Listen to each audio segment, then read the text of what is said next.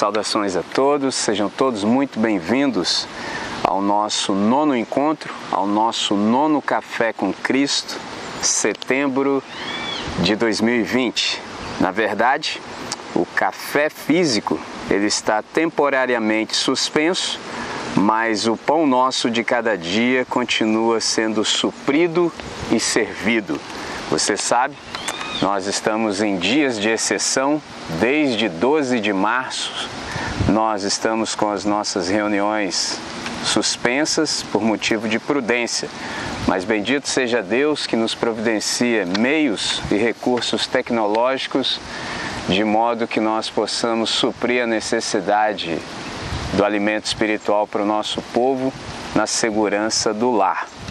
Então, essa é a razão pela qual nós estamos nos reunindo de modo virtual, mas nem por isso deixa de ser menos real.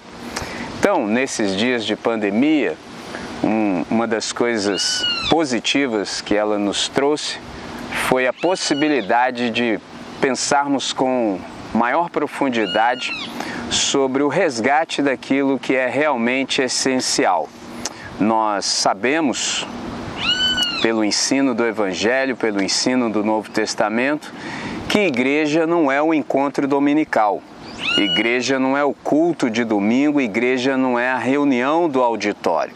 Na verdade, igreja é a rede de relacionamentos e a rede de serviço, ou seja, igreja, na verdade, é coinonia e diaconia. Então, esse tem sido um tempo que nós procuramos extrair o bem que ele possa nos proporcionar, lembrando que todas as coisas de fato contribuem para o bem daqueles que amam a Deus e que são chamados segundo o seu propósito. Então, nós estamos procurando resgatar de fato aquilo que é essencial, porque na verdade, na nossa vida, nós temos coisas que são importantes, coisas que são fundamentais e coisas que na verdade são essenciais. E para isso, nós precisamos ter discernimento para discernirmos o que é de fato importante, fundamental daquilo que é essencial. E é sobre isso que eu quero conversar com os irmãos e irmãs nessa hora, sobre compreensão do valor do discernimento para todas as horas. Então, vou chamá-los à oração. Eu não tenho um texto específico, mas eu tenho alguns textos que eu separei para responder como é que podemos de fato, discernir o que é essencial em todo o tempo. Então, vou chamá-los à oração e, na sequência, eu apresento as minhas respostas. Senhor Deus, nosso Pai bendito, nós queremos te agradecer pela oportunidade da hora, pela oportunidade, meio em, mesmo em meio a dias difíceis como os que estamos experimentando, termos a possibilidade do encontro comunitário. Então, Senhor, queremos usar esse tempo da melhor maneira possível. Portanto, pedimos, abra para nós as Escrituras e o nosso entendimento à tua palavra. Contamos em todo o tempo com o auxílio do teu Santo Espírito para que brilhe a tua luz sobre nós e nos proporcione compreensão e discernimento. Conduza-nos, Senhor. Conduza-nos, Pai, com maestria, com clareza e com lógica, de tal maneira que o discernimento nos sobrevenha. Fazemos essa oração em nome de Jesus. Amém, Senhor. Amém. Maravilha. Desde a queda, quando o pecado entrou no mundo criado e a maldade passou a ser uma experiência humana, a prática do discernimento é uma questão fundamental de vida e de morte. Porque a partir de então, todos nós, membros da raça humana, estamos contaminados pela árvore do conhecimento do bem e do mal. Então, desde esse momento, a dificuldade de chamar o mal de mal e o bem de bem, sem margem de erro, tornou-se quase que impossível. Portanto, a confusão entre o bem e o mal, entre a claridade e a escuridão, entre o doce e o amargo, é sem exagero algum enorme.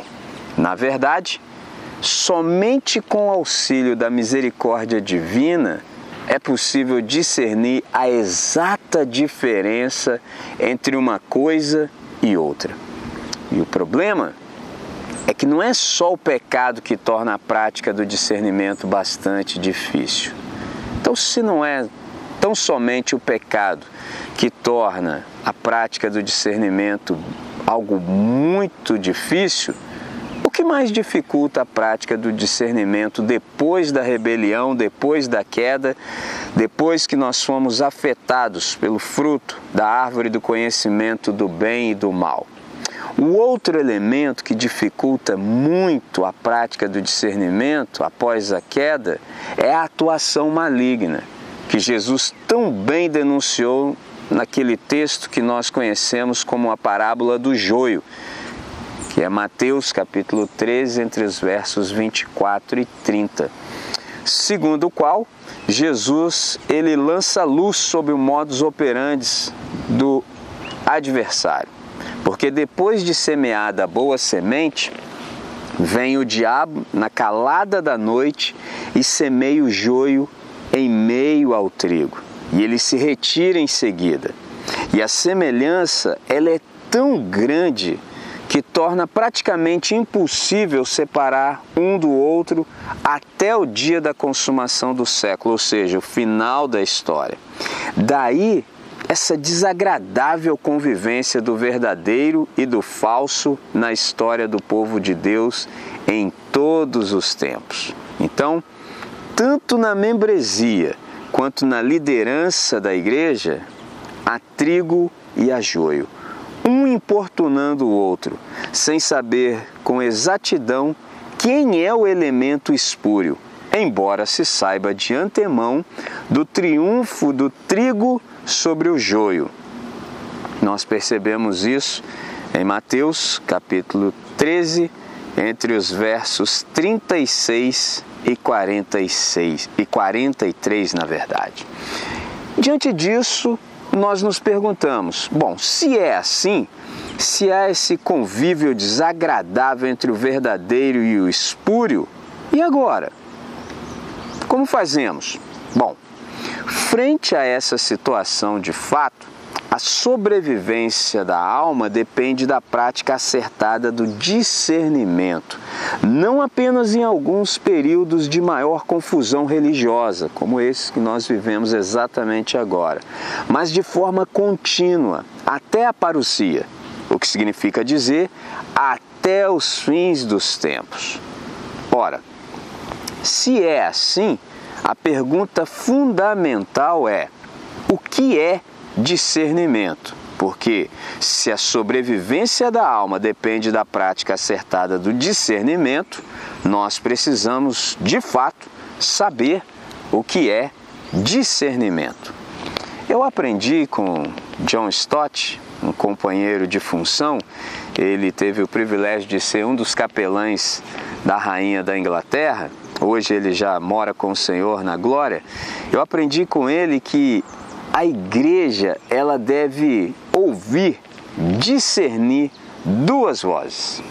A igreja precisa ouvir a palavra e a igreja também precisa aprender a ouvir o mundo de Deus, porque Romanos 8:19 diz que a criação geme aguardando pela manifestação dos filhos de Deus. Então, a igreja precisa ouvir a palavra, ou seja, Cristo, que é o Verbo encarnado, e também ouvir o mundo de Deus. O que é discernimento então?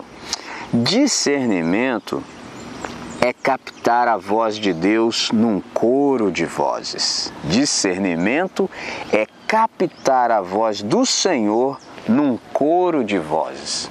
Por que isso? Porque desde Gênesis 3 há uma pluralidade de vozes agora no universo. Antes de Gênesis 3, só a voz de Deus era ouvida, só a voz de Deus ecoava. Então, a partir da queda, há uma pluralidade de vozes, há uma confusão, há uma cacofonia. Portanto, o discernimento é de fato fundamental. E o que é então a prática do discernimento? Bom, a prática do discernimento é essa arte de distinguir com a maior precisão possível entre duas ou mais coisas cujas diferenças nem sempre aparecem à primeira vista. Muito bem, isto posto, a pergunta que se estabelece é: de que maneira podemos alcançar o discernimento com a menor margem de erro possível nesses dias que são maus. A boa notícia do Evangelho é que há um caminho seguro que nós podemos trilhar. E eu listei oito atitudes deliberadas que nós precisamos tomar se nós queremos de fato a praticar a arte do discernimento. Primeiro, adquira uma cuidadosa bagagem bíblica. Adquira uma cuidadosa bagagem bíblica. Para quê? Para saber enxergar, avaliar e julgar todas as coisas. O texto, na segunda carta de Paulo a Timóteo, capítulo 3, versos 16 e 17, nos falam acerca da maravilha que é a palavra de Deus, que é inspirada e ela é útil para que nós tenhamos o discernimento e a capacitação correta para toda boa obra que Deus nos dá a possibilidade a partir da nossa identidade de executar. Então, a questão é, ora, se a Bíblia, lida e interpretada à luz da pessoa de Cristo, é a única regra de fé e prática para os discípulos de Jesus de Nazaré, ela deve ser consultada e respeitada. Isso é óbvio, isso é básico, basilar, fundamental, essencial. Mas aí a gente se dá conta de um problema que nós temos aqui no Ocidente. O problema é de fato a acessibilidade. Por exemplo, uma das maiores tragédias de nossos dias é que, embora a Bíblia seja um livro de fácil acesso, ela é fechada para milhões. Seja porque não a leem, seja porque a leem sem aplicar seus ensinos à vida e nós nos damos conta de que não pode haver maior tragédia para um ser humano ou para uma nação do que prestar reverências a uma Bíblia que não leem ou a um modo de viver que não seguem. Esse é um problema que nós temos. Muito embora as reformas tenham nos legado o livre exame das Escrituras, o problema é que, mesmo tendo livre acesso, tendo a possibilidade do livre exame, nem todos, nem todos lançam mão da Bíblia Sagrada para lerem, lerem, lerem-na, melhor dizendo, e tampouco aplicam seus ensinos à vida. Isso é um problema. A Bíblia, de fato, é o maior documento ao alcance da raça humana. Então, ela precisa não só ser aberta e lida, mas também ser crida. Para isso, é necessário que se tenha de fato uma bagagem bíblica para que se possa saber, enxergar e avaliar todas as coisas a partir do prisma de Deus. Requer-se, portanto, que se leia a Bíblia de modo completo. Eu me lembro de um pregador chamado Campbell Morgan, quando certa vez ele declarou que a Bíblia pode ser lida do púlpito desde o primeiro capítulo de Gênesis ao último de Apocalipse em tão somente 78 horas. Isso nos confronta, porque a pergunta que nos persegue diante desse fato é: queremos realmente ler a Bíblia do princípio ao fim? Se dizemos sim, dediquemos 78 horas à sua leitura. Vamos remir o tempo, já que os dias são maus. E aí, quanto tempo nós podemos dispor por dia? Quantos dias por semana? Lembrando que nenhum de nós tem tempo. Nenhum de nós tem tempo. Tempo e espaço são concessões divinas, por isso nós precisamos obedecer a Deus e remir o tempo. Já que Deus nos concede tempo e espaço, nós não podemos desperdiçar. Isso é uma afronta a Deus. Então, na verdade, essa aqui é uma sugestão bastante prática e ela deve ser aproveitada até pelos mais ocupados. De verdade, todos nós temos os nossos respectivos afazeres, mas precisamos dedicar tempo à leitura da Escritura. Se quisermos conhecê-la, sua profundidade e extensão, é necessário disposição para isso. Então, nós precisamos nos organizar de tal maneira que haja tempo Lembrando que tempo é uma concessão divina, então nós precisamos bem administrá-lo. E o nome da boa administração do tempo na Bíblia Sagrada é remir o tempo. A não ser que o façamos, jamais chegaremos a um conhecimento apreciável das Escrituras. Aí a pergunta que você me faz é: por que, André? Por que é assim? Porque é impossível, por exemplo, receber do púlpito o conhecimento que nós realmente necessitamos.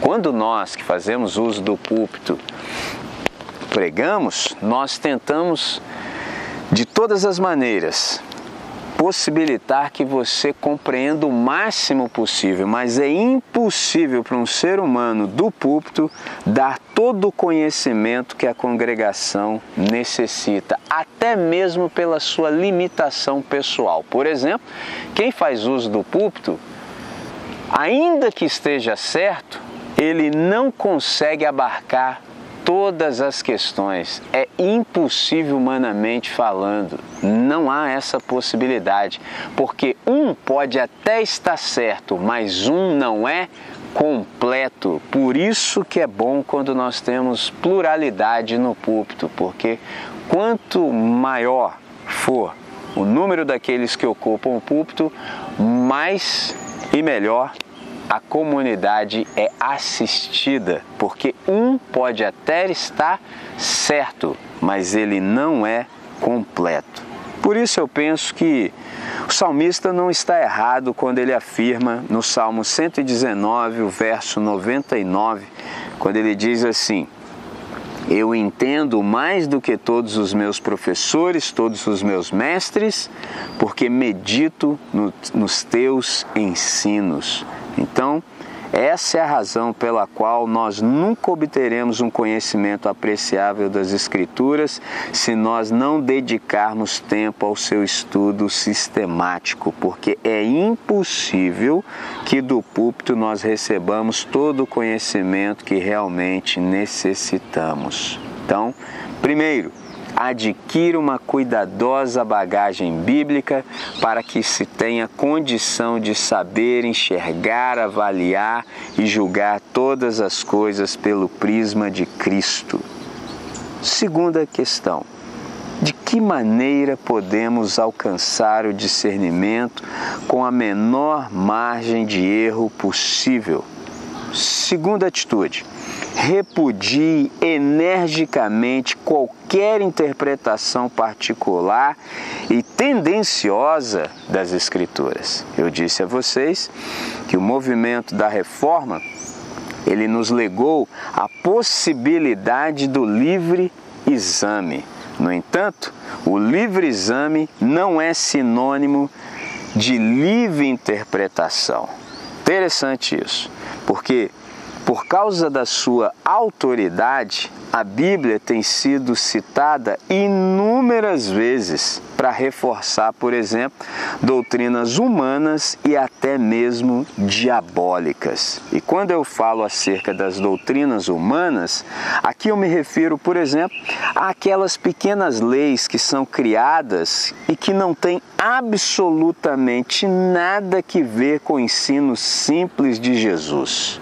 Então, nós que somos discípulos de Jesus de Nazaré, não temos nenhuma outra referência absoluta que não seja o Evangelho em sua simplicidade. Então, nós não devemos, de forma alguma, abraçar nenhuma interpretação que seja particular e tendenciosa das Escrituras. Então, nós também devemos nos lembrar sempre de que até mesmo o adversário citou a Bíblia para Jesus em sua tentação. Interessante lembrar do texto de Mateus, capítulo 4, versos 5 e 6, quando o adversário, o diabo, citou a Bíblia para Jesus. Interessante que o diabo citou a Escritura para Jesus, que é a palavra encarnada. E diga-se que o diabo citou a Escritura, mas fora de contexto. Diz assim o texto. Então o diabo o transportou à cidade santa e o colocou sobre o pináculo do templo, ou seja, o lugar mais alto. E disse-lhe: Já que tu és o filho de Deus, lança-te de aqui abaixo, porque está escrito que aos seus anjos dará ordens ao teu respeito e tomar-te-ão nas mãos, para que nunca tropeces com o pé em alguma pedra. Interessante. O texto está correto, mas está absolutamente fora de contexto. Basta observar o final, para que não tropeces com o pé em alguma pedra.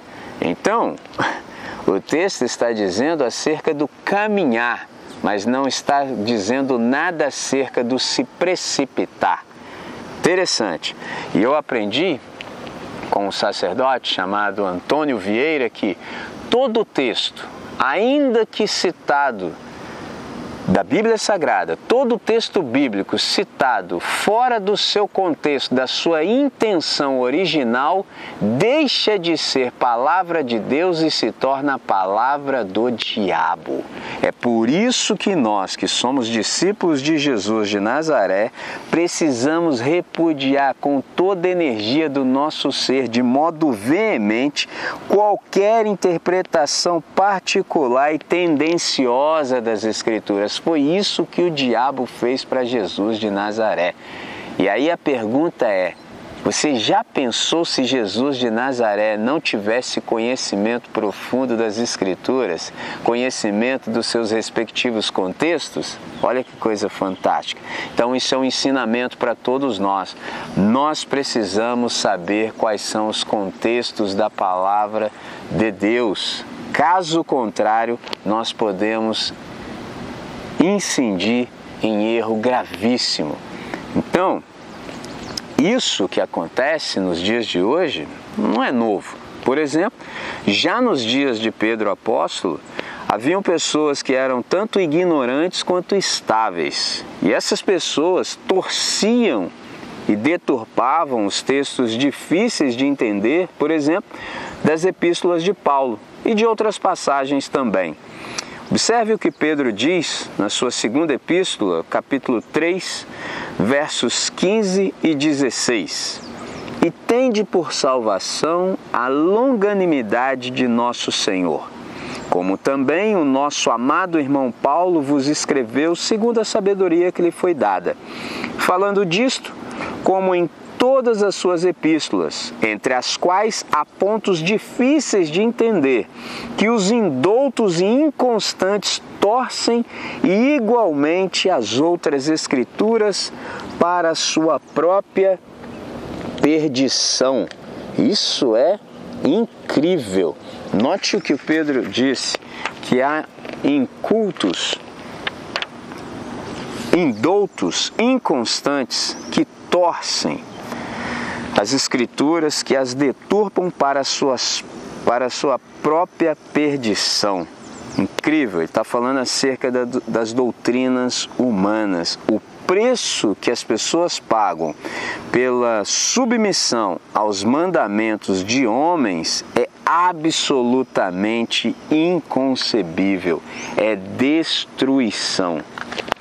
Então, isso responde à segunda pergunta: de que maneira podemos alcançar o discernimento com a menor margem de erro possível, repudiando energicamente qualquer interpretação particular e tendenciosa das Escrituras.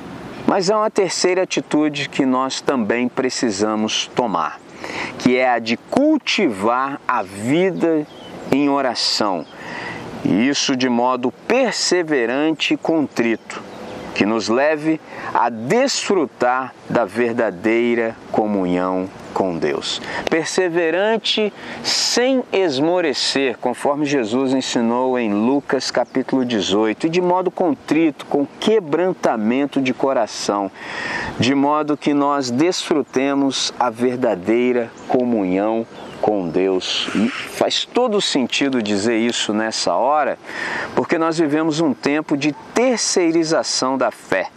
Quando as pessoas, ao invés de orarem, elas tão somente dizem assim: irmão, ore por mim, como se isso fosse possível. Romanos 8, 26 diz que nós não sabemos orar como convém mas o Espírito Santo intercede por nós. Traduzindo, não somos nós quem oramos, é o Espírito Santo que ora por nós. É Ele que intercede por nós porque nós não sabemos orar como convém. Nós verbalizamos o que verbalizamos, mas na verdade o Espírito Santo faz uma grande equalização, de tal maneira que aquilo que nós não conseguimos verbalizar, tudo bem? Como está? Tranquilo? Joia, joia, joia. Beleza? Aquilo que nós não conseguimos verbalizar, ele que conhece a mente do Senhor, ele traduz de modo que Deus, na verdade, ouça e faça o que deve ser feito. Então, nós precisamos de fato cultivar a vida em oração, isso de modo perseverante e contrito. E aí a pergunta que nos sobrevém é: o que é oração? Oração, na verdade, é o ato de comunicação com a Trindade. Oração é a linguagem utilizada no relacionamento pessoal com Deus. A oração é o antídoto, por exemplo, para todas as nossas aflições, porque na oração nós expressamos o que nós sentimos, ansiamos e respondemos tudo isso diante do Pai. Então Deus fala conosco e as nossas respostas são as nossas orações. É por isso que, por exemplo, a oração deve ser a nossa primeira reação e não o nosso último recurso. E há implicações quando nós oramos. Todas as vezes que nós oramos, há que haver sinceridade no nosso coração, essa sinceridade que busca eliminar, por exemplo, os disfarces subjetivos da verdade. E assim, ver todas as coisas na luz de Deus e agir em consequência. Por exemplo, o adversário e os seus asseclas, eles não têm nenhum tipo de medo das mega igrejas. Eles, na verdade, temem o grupo de irmãos que é constante em oração. É por isso que nós precisamos priorizar a oração na nossa vida de modo que nós cumpramos a exortação tanto do nosso Senhor quanto de Paulo, de orarmos continuamente, de orarmos sem cessar. Então é por isso que, por exemplo, nós não precisamos ir a um culto de oração para orar. E alguém fala assim: como não, André, já que nós temos os nossos cultos de oração? Nós não precisamos, repito, ir a um culto de oração para orar. Porque quem é discípulo de Jesus de Nazaré ora sem cessar. Então, quem de fato é um seguidor de Cristo, ele não se lembra de um momento sequer da vida em que ele não esteja em oração, que ele não esteja orando. Então, todo o tempo, o tempo todo, nós que somos discípulos de Jesus de Nazaré, estamos conversando com o Senhor. E aí a pergunta é: e quando eu vou participar de uma reunião de oração? O que, que eu faço lá? Quando eu vou participar de uma reunião de oração, não é para orar, é para estar com os irmãos em oração. É diferente, porque orar, nós oramos todo o tempo, o tempo todo. Isso é sensacional. Então, a prática da oração, ela é uma proteção contra, por exemplo, possíveis enganos e consequentes desvios. Portanto, eu os encorajo nos seguintes termos: não desista de orar, não desistamos de orar. Então nós devemos orar e perseverar. Lembrando que nós nos preocuparíamos muito menos se orássemos mais. Não haveria lugar, por exemplo, para preocupação em nosso coração se nós nos dedicássemos com maior intensidade à oração. Quarta atitude: de que maneira nós podemos alcançar o discernimento com a menor margem de erro possível? Bom, em oração nós devemos pedir ousadamente a precisa orientação de Deus no processo de discernimento. Ou seja, entregue de fato a Deus as rédeas da sua vida para que Ele possa tanto dirigir a sua mente quanto o seu raciocínio e a sua vontade.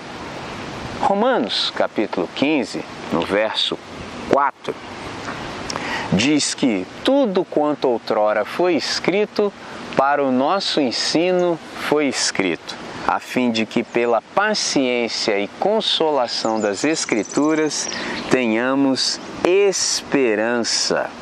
Então, há uma arquetipia da qual eu quero lançar a mão agora como uma ilustração do que eu acabei de lhes propor. Peça a Deus ousadamente a orientação precisa de Deus no processo de discernimento. Por exemplo, ao ascender ao trono de Israel, Salomão reconheceu e confessou que não passava de uma criança, ou seja, ele reconheceu que ele era incapaz, que ele era imaturo. E por isso ele suplicou ao Senhor. E eu leio o texto de primeiro livro dos Reis, capítulo 3, entre os versos 3 e 9, quando Salomão suplicou nos seguintes termos: Ao teu servo, pois, dá um coração entendido para julgar a teu povo, para que prudentemente discirna entre o bem e o mal. Porque quem poderia julgar a este tão grande povo? E esta palavra pareceu boa aos olhos do Senhor de que Salomão pedisse isso. Que coisa fantástica! Olha o que Salomão disse: A teu servo, em oração, ele pediu: dá um coração entendido para que possa julgar a teu povo, para que prudentemente discirna entre o bem e o mal. Esta palavra pareceu boa aos olhos do Senhor. É interessante que, como nós não sabemos orar como convém, Deus não atenta para as nossas palavras. Deus vê o nosso coração. Mateus 6,6. Deus, ele visualiza e responde. Isso é magnífico, usando uma linguagem da tecnologia, da informática. Deus ele visualiza e ele responde, porque Deus não atenta Então, somente as nossas palavras, Deus vê o nosso coração. Por isso o texto diz que esta palavra pareceu boa aos olhos do Senhor, àquele que sonda os nossos corações. Essa é uma arquetipia do Antigo Testamento que ilustra muito bem o fato de nós pedirmos em oração ousadamente a Deus essa orientação precisa. E o Novo Testamento também nos traz um encorajamento na carta que é o texto ético de Tiago, capítulo 1, verso 5, quando ele diz assim: E se algum de vós tem falta de sabedoria, peça a Deus, que a todos dá liberalmente, e não o lance rosto e ser-lhe-á dada. Todo aquele que carece de sabedoria, ou seja, de compreensão para aplicar a vida, o entendimento, peça a Deus e Deus lhe dará e não lhe lançará em rosto, Deus lhe dará liberalmente. Isso é magnífico, isso nos encoraja a alma. Quinta atitude para que nós alcancemos o discernimento com a menor margem de erro. Em oração, compareça diante de Deus em plena submissão e disponibilidade. Com isso eu digo que oração é um lugar ao qual nós vamos. Oração é um lugar. E por isso que nós comparecemos à presença de Deus em plena submissão e disponibilidade. O que, que isso quer dizer?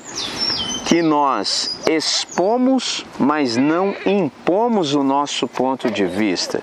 Nós expomos, mas não impomos o nosso diagnóstico, o nosso desejo durante o processo de discernimento. Com isso, nós estamos firmando um compromisso qual compromisso nós estamos firmando?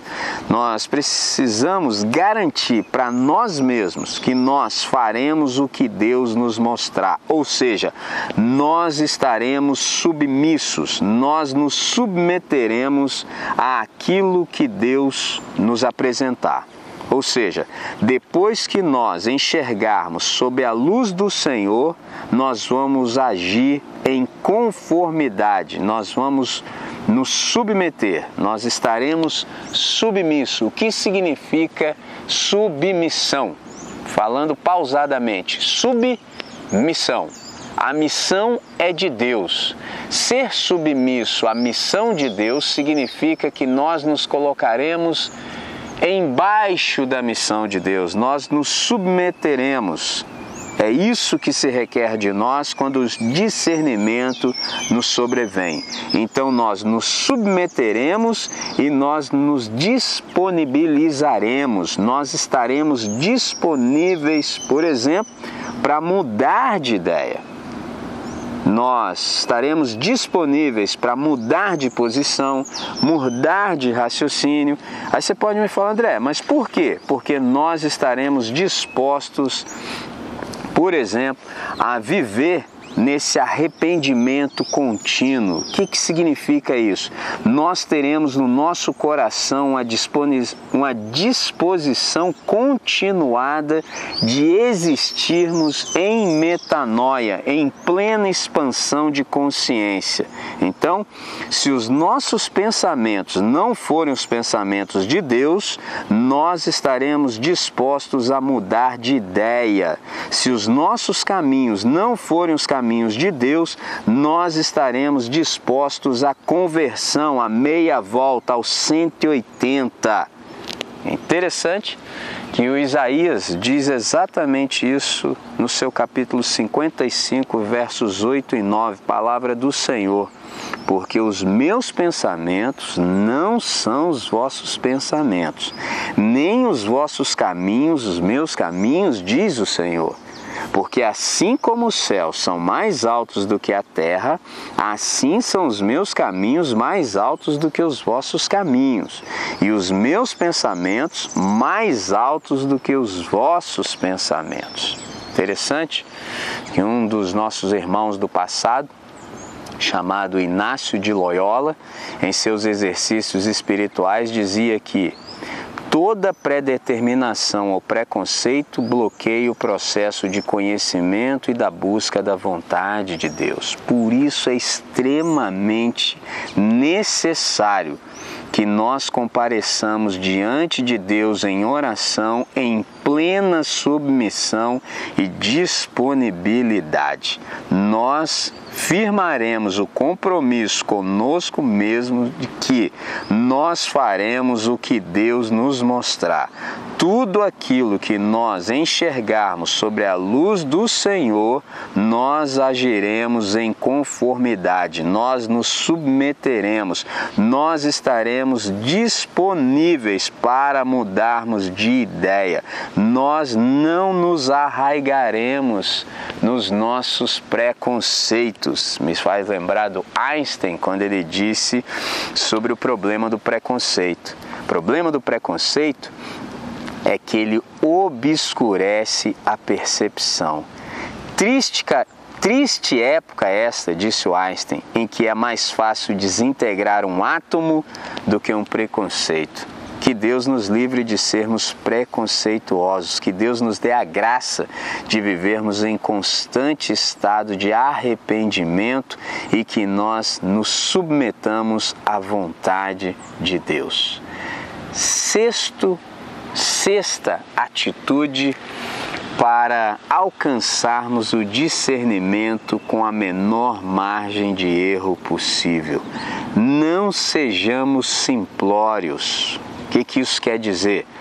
Não sejamos simplórios, por exemplo, no que diz respeito a estarmos abertos a qualquer vento de doutrina, sem reflexão, sem cuidado, sendo, portanto, ingênuos. Como é que nós podemos fazer isso?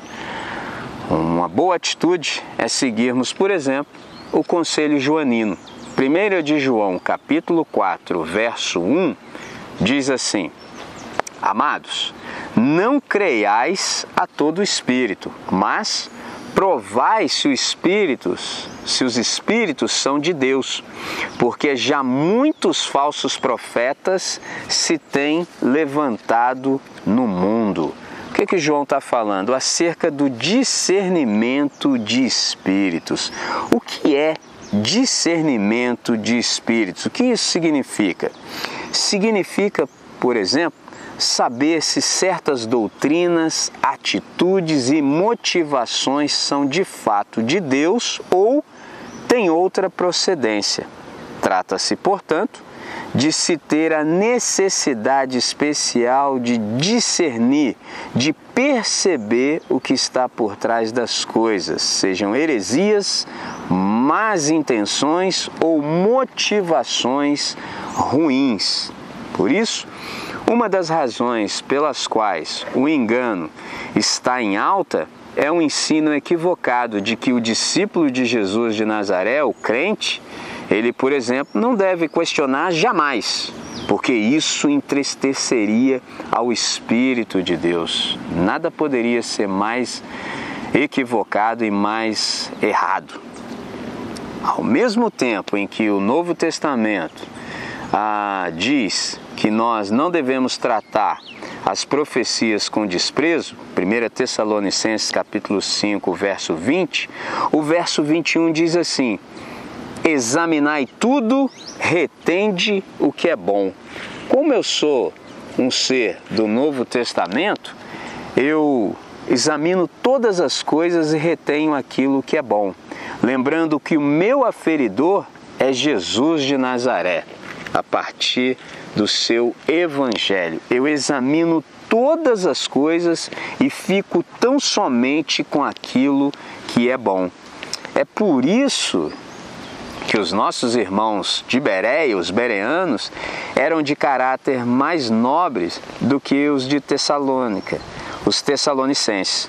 Porque diz o texto de Atos, capítulo 17, o verso 11, que eles receberam a mensagem com grande interesse, examinando todos os dias as Escrituras para ver se tudo que Paulo e Silas ensinavam era de fato assim mesmo. Então, quando nós procedemos dessa maneira, nós reduzimos em muito a possibilidade de sermos enganados. Isso me faz lembrar de um filósofo dinamarquês chamado Kierkegaard, quando ele disse o seguinte acerca do engano: há duas maneiras de ser enganado. Uma é acreditar naquilo que não é verdade. A outra é recusar a acreditar no que é verdade. Essas são as duas maneiras de ser enganado. Então, cito Hebreus capítulo 13, o verso 9, quando nos encoraja e nos admoesta nos seguintes termos: Não se deixem levar por doutrinas diferentes e estranhas. Magnífico. Então nós precisamos ter cuidado com as vozes, por exemplo, que apontam para verdades entre aspas que são tanto contagiosas como enganosas. Repito, Hebreus capítulo 13, verso 9. Não se deixem levar por doutrinas diferentes e estranhas. Sétima atitude com a qual nós podemos alcançar o discernimento com a menor margem de erro possível. Não seja precipitado entregando-se de imediato à ideia e ao desejo que lhe ocorra. Não sejamos precipitados. Como é que nós podemos fazer isso? É necessário que aprendamos a conjugar o verbo esperar. É necessário. Então nós precisamos aprender a esperar, por exemplo, o amadurecimento da ideia. Nós precisamos aprender a esperar progressão dos acontecimentos e nós também precisamos aprender a esperar a confirmação da parte de Deus. Porque Eclesiastes capítulo 3, o verso 1 diz que há tempo para todo propósito embaixo do céu. Interessante isso. Há tempo para todo propósito embaixo do céu. Magnífico essa afirmação. Há um tempo certo, há uma hora oportuna para todo propósito embaixo do céu, porque é exatamente embaixo do céu que existe tempo.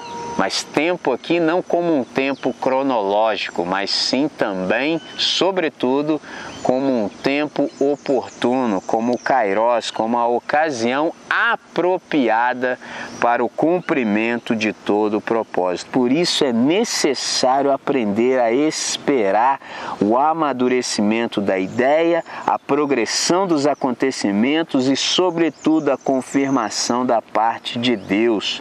É necessário aprender a respeitar aquele espaço de tempo que deve existir, por exemplo, entre a primeira manifestação revelação divina e a palavra comprobatória de Deus. Um conselho magnífico que eu recebi, não de forma direta, mas de modo indireto, mas que fez todo sentido e contribuiu em muito para o êxito no meu ministério, é que no ministério é melhor ser empurrado por Deus do que sair correndo na frente. Ou seja, é melhor você esperar que Deus te empurre do que você se precipitar e se adiantar à ordem de Deus. Mateus capítulo 4, verso 1 diz isso acerca de Jesus de Nazaré, que Jesus foi impelido, foi conduzido. A ideia do texto original é que Jesus foi empurrado pelo Espírito Santo ao deserto para ser tentado pelo diabo. Interessante que isso nos dá uma ideia de como Deus nos dirige. É melhor ser empurrado por Deus do que sair correndo na frente. Então, esperemos que Deus venha nos impelir, que Deus venha nos empurrar. Isso me faz lembrar de uma frase que a nossa irmã Roberta Barros, que é diretora do nosso colégio, Colégio Batista Americano, ela diz assim: que ela procura ouvir a Deus para que ela só coloque os pés onde o Senhor já pôs as mãos. Magnífico, sensacional. Todas as vezes que Deus nos empurra, nos impele, nos conduz, Ele nos conduz para aquilo que já está abençoado, para aquilo que já está sob as Suas mãos. É bom quando nós colocamos os nossos pés onde o Senhor já estendeu as suas mãos abençoando. E por último, mas não menos importante, oitava atitude que nós devemos ter para alcançarmos o discernimento que é essencial nesses dias difíceis, nesses dias maus, com a menor margem de erro possível valorize a opinião alheia. É necessário, é fundamental que nós valorizemos a opinião alheia, sobretudo se ela proceder de alguém comprometido com o Senhor, que seja sábio, sábio e que seja moderado é necessário que nós valorizemos a opinião alheia. Agora, como nós estamos inseridos no contexto da idade mídia, é extremamente salutar discernir entre a minoria sábia e a maioria ensandecida, porque agora na idade mídia, na época das redes sociais, o que não falta é opinião. É muita gente dando opinião. E se você não souber discernir entre a minoria sábia e a maioria ensandecida, você vai, por exemplo, se perder. Como é que nós procedemos no meio de tudo isso, no meio dessa pluralidade de opiniões? Nós precisamos lançar mão, por exemplo, da multiplicidade dos conselheiros. Diz o texto sagrado em Provérbios, capítulo 11, o verso 14, que não havendo sábios conselhos, o povo cai, mas na multidão de conselheiros há segurança ou sabedoria. Portanto, não escolha conselheiros servis. Quem são os conselheiros servis? São aqueles, por exemplo, que faltam com a verdade. São aqueles que não falam a verdade porque querem tão somente nos bajular. Isso é um problema muito grande. Então, lançando mão de uma outra arquetipia do Antigo Testamento, primeiro livro dos Reis, entre os versos 1 e 28 do capítulo 22, há uma arquetipia magnífica. Eu digo, não troque os Micaías pelos Zedequias. Micaías era aquele que de fato falava sempre a verdade, a despeito das consequências, a despeito das implicações. Ele sempre dizia aquilo que era palavra do Senhor ao passo que Zedequias era de fato um bajulador e só falava aquilo que o rei queria ouvir. Portanto, não escolha conselheiros servis, escolham aqueles que de fato falem a verdade. Não troque os Micaías pelos Zedequias. Interessante que essa multiplicidade de conselheiros ela é obra do Senhor porque muitas coisas Deus fala não só com uma pessoa, mas com várias pessoas. E quando nós olhamos para a história, nós percebemos isso, por exemplo, no movimento da reforma, no século XVI. Notemos que a reforma ela não se deve tão somente a uma pessoa e ela não aconteceu tão somente em um país. Portanto, nós deveríamos até dizer, não no singular, a reforma, mas as reformas, porque a reforma, na verdade, ela contou com um colegiado de pensadores. Então, quando Deus quer falar certas coisas, nem sempre ele fala tão somente com uma pessoa, mas com várias pessoas. Por exemplo, quando o Senhor quis usar a Barnabé e a Saulo numa obra missionária de grandes proporções, ele se manifestou, por exemplo, não aos dois titulares desse ministério, mas à igreja toda de Antioquia. Atos capítulo 13, entre os versos 1 e 3 que passo a citar agora. E na igreja que estava em Antioquia, havia alguns profetas e doutores, a saber, Barnabé e Simão, chamado Níger, e Lúcio Sirineu, e Manaém, que fora criado com Herodes o tetrarca, e Saulo. E servindo eles ao Senhor e jejuando, disse o Espírito: Apartai-me a Barnabé e a Saulo para a obra que os tenho chamado. Então, jejuando e orando e pondo sobre ele as mãos, os despediram. Que coisa sensacional! Note que Deus, quando quis usar a Barnabé e a Saulo nessa obra de proporções incríveis, ele não se manifestou aos dois titulares, ou seja, ele não se manifestou a Barnabé e a Saulo, mas a toda a igreja de Antioquia. E aqui há também um segredo do êxito ministerial. Bom é e exitoso é o ministério quando ele conta com a bênção dos anciãos. Graças a Deus, quando os anciãos da igreja local reconhecem o nosso ministério.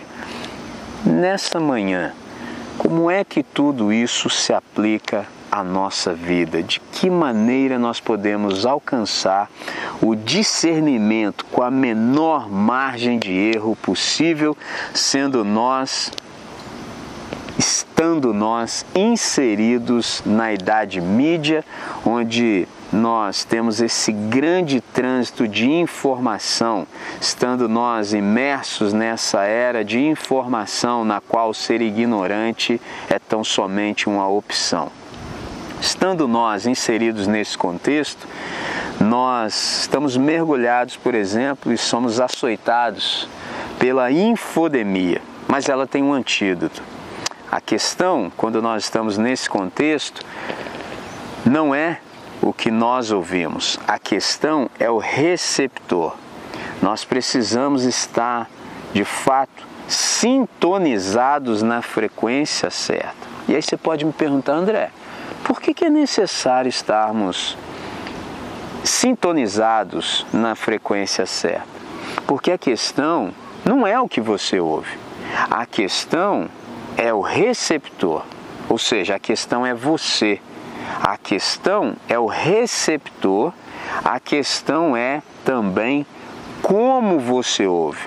Ou seja, então aqui a questão é identidade e discernimento. A questão não é o que você ouve, a questão é quem você é e como você discerne o que você ouve. Ou seja, você consegue perceber e discernir para onde o que está sendo dito tem te levado? Ou seja, ouvir a voz que você ouve coopera com o seu propósito existencial, coopera com a sua vocação?